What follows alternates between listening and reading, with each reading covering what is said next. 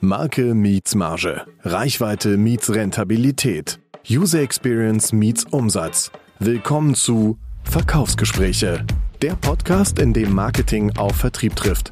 Mit Christian Putzig und Christoph Kubot. Ja, und damit herzlich willkommen zurück zu mittlerweile schon Folge 4 unseres kleinen Podcasts Marketing meets Sales mit dem einzigartigen dem eigenartigen. dem eigenartigen und einzigartigen Christoph Kubot. Vielen Dank. Hi. Und mir, Christian Putzig. Hallo. Schön, dass ihr immer noch. Schön, dass wir da sind, ja. Und schön, dass wir da sind und ihr immer noch dabei seid oder zum ersten Mal zugehört habt. In dem Podcast, wo wir über ja, Gemeinsamkeiten, Unterschiede von Marketing und Vertrieb sprechen, wie beide Bereiche ja, zusammenpassen, noch besser zusammenpassen können. Und ähm, wir haben in den letzten Folgen ja schon wieder so Einblicke mal in seine Tätigkeiten gegeben, vorgestellt, was der ein oder andere macht. Und äh, dachten mir, ein Thema, was dabei in den letzten Diskussionen halt rausgekommen ist, ist das Thema Vertrauen. Ähm, weil das haben wir so mitgenommen. Einmal geht es im Marketing darum, Vertrauen aufzubauen. Und es geht darum, äh, auch im Vertrieb logischerweise, bevor ich was kaufe, Vertrauen in dich als Vertriebler zu haben ja. und in die Marke. Ähm, Frage tatsächlich, um dich mal mit ranzuholen. Ähm, Vertrauen im Vertrieb, wie wichtig ist das? Das ist mit Abstand das Wichtigste. Also das mit, mit Abstand das Wichtigste, der, der Interessent oder der Kunde, der muss dir vertrauen, er muss deinem Produkt oder deiner Marke vertrauen und er muss deiner Methodik vertrauen. Und er muss, muss verstehen, wie bringst du den äh, Kunden von, von Zustand A nach Zustand B. Und äh, ist, ist eins dieser, dieser drei, drei Vs nicht gegeben, wirst du niemals einen Auftrag bekommen. Dann natürlich schon mal meine direkte Frage, äh, wie stellst du denn Vertrauen her? Weil du hattest in, weiß gar nicht, in der zweiten Folge oder so, hattest du darüber berichtet, eben auch Kaltakquise, um das Thema ja. nochmal aufzugreifen. Äh, also man geht halt in den Kunden rein, bekommt ihn irgendwie, oder der muss ja gar nicht über Kaltakquise sein, mhm. man kommt auf jeden Fall ein Gespräch her, man lernt sich ja dann erstmal kennen auf jeden Fall, sagt Hallo, wie schaffst du es denn in so einem Gespräch dann Vertrauen aufzubauen? Boah, Geht das überhaupt? Ja, ja es, es, geht in einem Gespräch. Ähm, äh, ich ich habe da aber jetzt nicht so Plan B, nachdem ich agiere. Mhm. Ähm, also ich, ich glaube, es hat wirklich sehr viel mit Authentizität zu tun. Ich, ich glaube, jeder Kunde oder jeder Mensch merkt, wenn du eine Rolle spielst. Und ähm, das, das, das mache ich nicht. Ich meine, wir kennen uns ein paar Jährchen. Ich, ich hau auch in Kundengesprächen mal einen Spruch raus, der vielleicht ähm, ein bisschen drüber oder deplatziert ist in dem Moment. Aber unterm Strich... Ähm, ist zumindest das Feedback, was ich, was ich oft bekommen habe von, von Kunden oder auch Vorgesetzten oder Beurteilung. Vertrauen kann ich aufbauen, wie ich es mache, weiß ich nicht. Ich kann dir nur sagen, dass ich keine Rolle spiele. Du hast ja beantwortet, authentisch sein. Ja, genau, genau. Das ist aber so das Einzige, was ich jedem raten würde. Ansonsten habe ich da kein, kein Geheimrezept oder sonst irgendwas. Ich glaube, das fällt aber vielen auch schwer. Also ne, authentisch sein ist ja immer auch so ein großes Wort. Ähm, Gerade eben im Vertrieb, Mensch, ich habe ja hier meinen Plan, an den ich vorgehe und glaube, die, die Gegenseite, also der, der Kunden, mhm. da ist mhm. auch schon das Wort drin, Gegenseite, mhm. äh, möchte ja höchstwahrscheinlich, ist, geht dir erstmal voreingenommen gegenüber, dass du sagst, ähm, der möchte mir unbedingt was aufzwängen und verkaufen. Klar, das ist so, dass, äh, ja, der, der Stempel, mit dem du ankommst. Ähm, und da habe ich in meinem, in meinem ersten Jahr, ich glaube, es war in meinem ersten Monat, äh, einen Tipp bekommen von, von einem meiner Arbeitskollegen. Junge, es muss dir scheißegal sein. Also fahr zum Kunden, ist egal, ob du einen Auftrag bekommst oder nicht, mach erstmal dein Ding, groove dich ein, Junge, es muss dir scheißegal sein. Und ey, sechs Jahre ist dieser Spruch immer noch so wichtig für mich, weil gerade in dem Moment, wo du unter Druck agierst, äh, so Panik-Moves machst und sagst, boah, jetzt muss ich hier Druck ausüben aus dem Kunden, um den zu, zu einer Entscheidung zu kommen, bist du nicht mehr authentisch und das riechen die.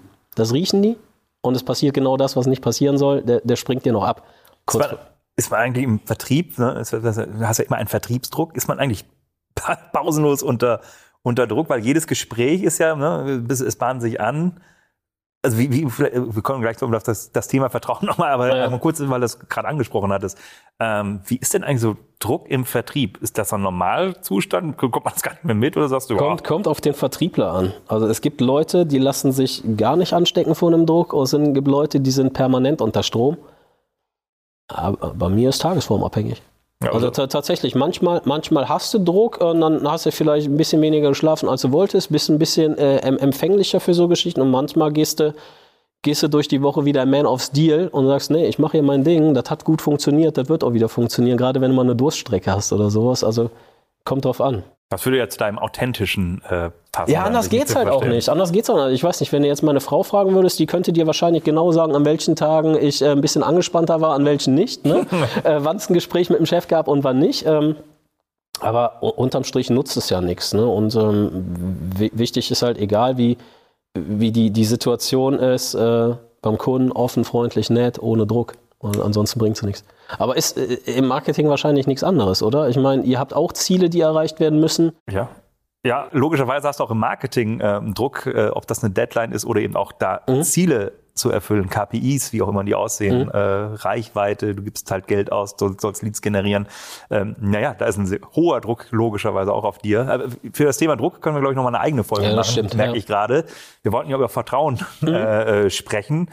Und ähm, auch da eben, glaube ich, nämlich ein, ein Bezugspunkt, weil das ist ja auch etwas, auch eine Gemeinsamkeit, wie, wie Druck, ähm, ist Vertrauensaufbau. Weil genau das versucht ja Marketing zu machen. Eben auch nicht hier, bam, bam, bam, das sind die drei Werbebotschaften, mhm.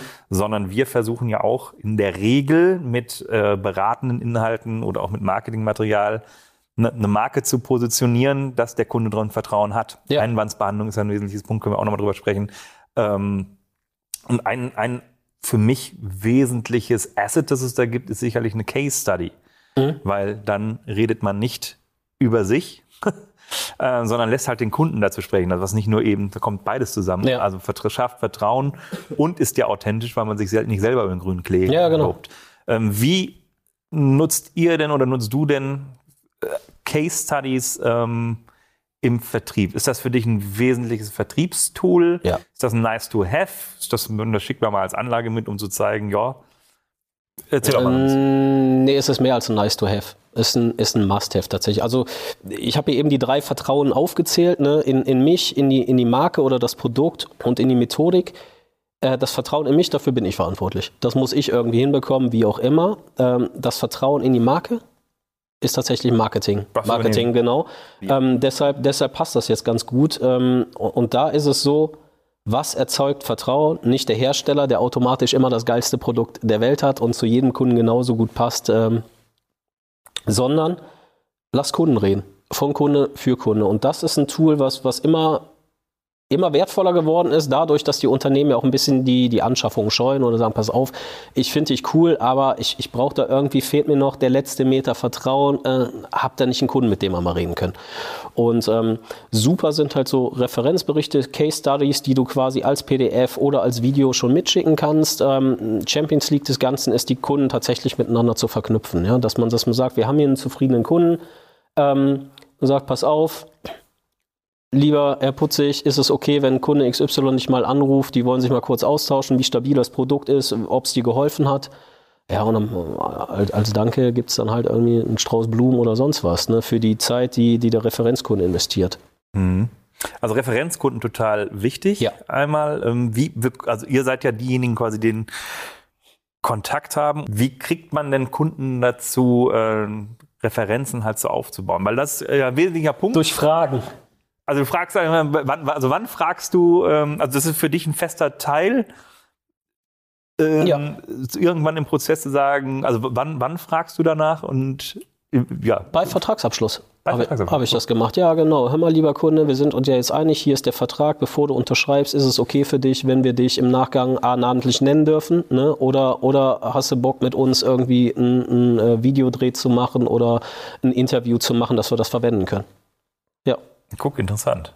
Ja, ja, also am, am Anfang haben wir es immer so ein bisschen nachgelagert gemacht. Irgendwann, auch durch Corona, wo, wo wirklich viele Investitionen zurückgehalten wurden, wurde das immer wichtiger und da habe ich es mit in den Verkaufsprozess implementiert.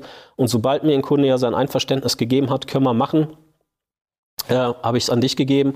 Oder auch so die, die klassische Frage vom Kunden, hör mal, kriegen wir noch 10% Rabatt? Nee, kriegt er nicht. Er kriegt 5%, steht uns aber danach als Referenzkunde zur Verfügung mit einem Videodreh, wo ihr Zeit und Manpower investieren müsst. Das war dann immer so ein Quid-pro-Quo-Geschäft und ja. Das ist ja auch ein schöner äh, Lifehack tatsächlich. Also das quasi als Vertriebs Mittelunternehmen statt, also statt Rabatt oder ja. tu du was für mich. Ähm, ja, ist aber auch super angekommen. Also ganz wenige gesagt haben, nee, möchten wir nicht oder sowas.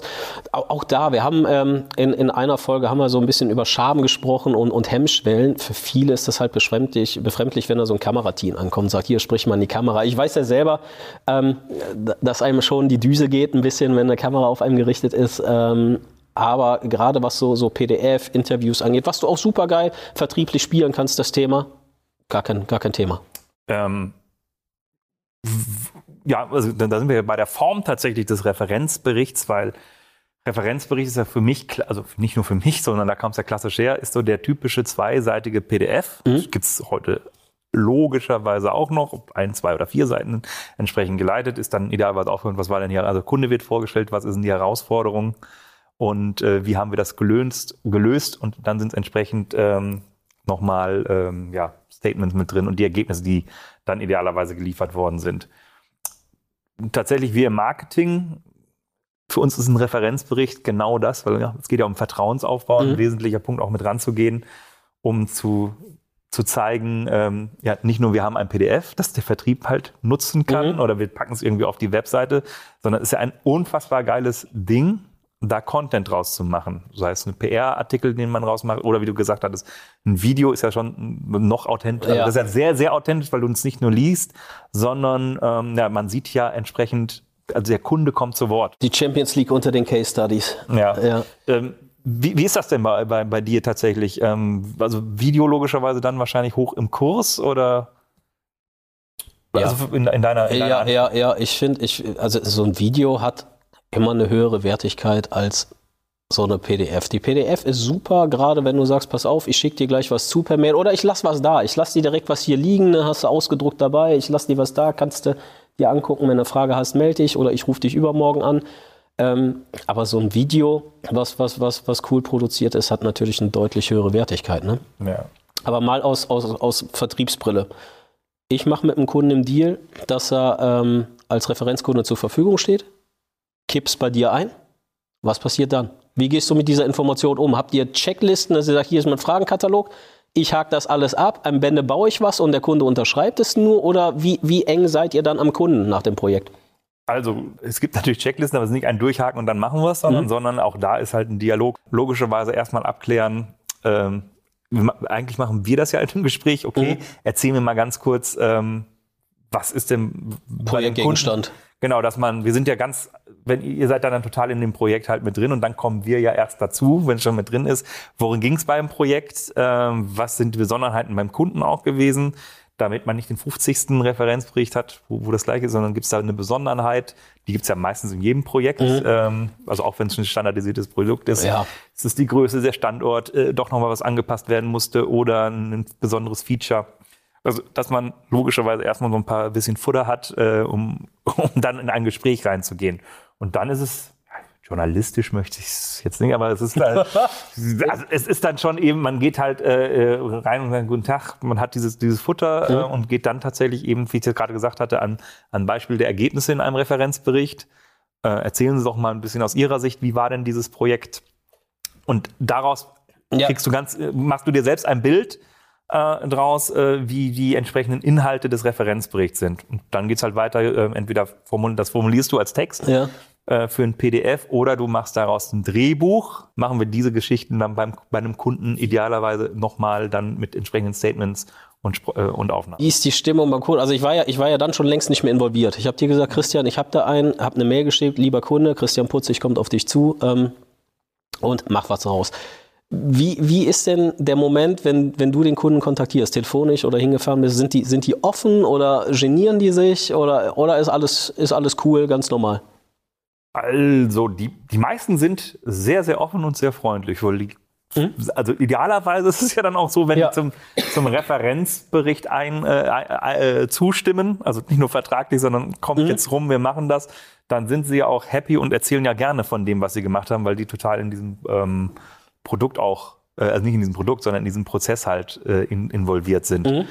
Ähm, dementsprechend hatte ich, es gibt, deswegen sind sie Ausreißer, hatte auch einmal, der war total, also da, da vorbereitendes Gespräch, Vertriebler erzählte, wie, wie gut das alles gewesen ist. Ich rufe beim Kunden an und ja, aber bevor das muss ja das und das überhaupt nochmal funktionieren. Ja, klasse. Äh, okay, äh, ich weiß gar nicht, worum es äh, tatsächlich jetzt Abbruch, geht. Abbruch, Abbruch, Abbruch. Äh, ja.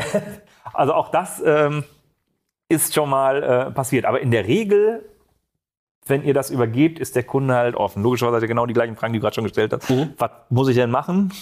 Äh, was passiert, wenn wir jetzt über einen Videodreh sprechen? Ähm, auch das ist in den letzten Jahren ja durchaus ähm, zugenommen, logischerweise, mhm. weil Kommunikation audiovisueller funktioniert und ja. die Leute jetzt nicht mehr abgeneigt, oder oh, kommt die Kamera halt mit drin. Dass mhm. das noch was anderes ist als ein Text, klar. Ja. Ähm, aber sind da halt offen cool. und dann gibt's halt Fragen zum Prozess. Und wie gesagt, das, das ist dann ein Gespräch, das man durchgeht.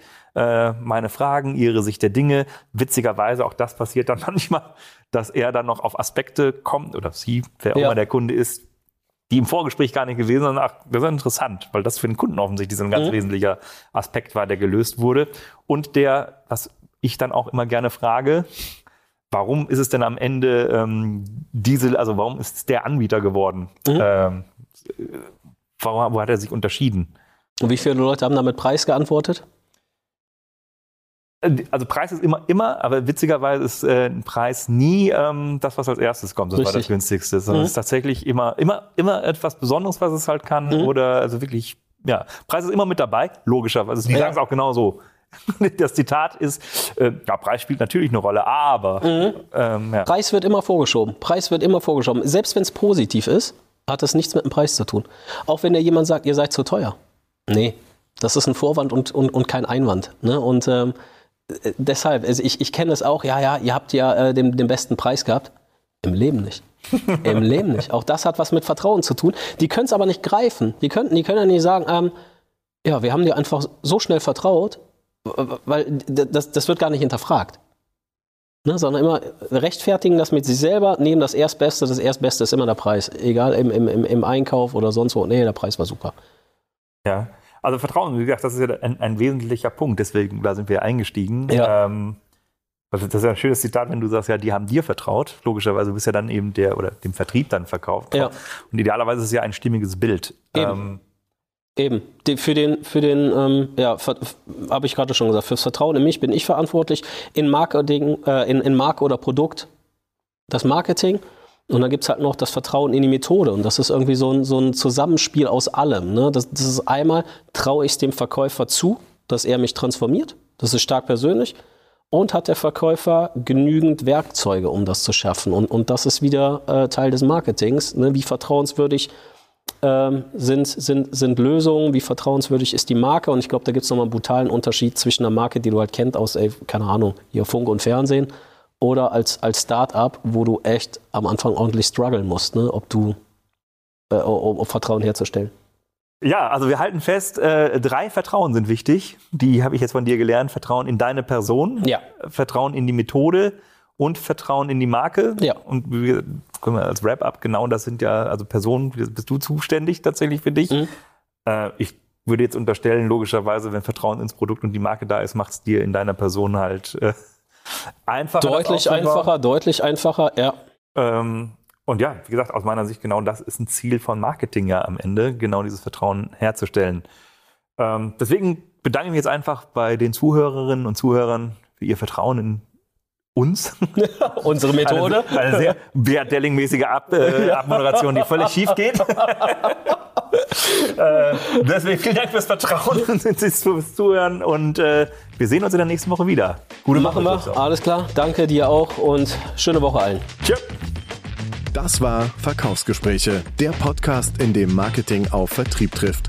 Eine Produktion von Content in Motion. Jetzt abonnieren und keine Folge verpassen.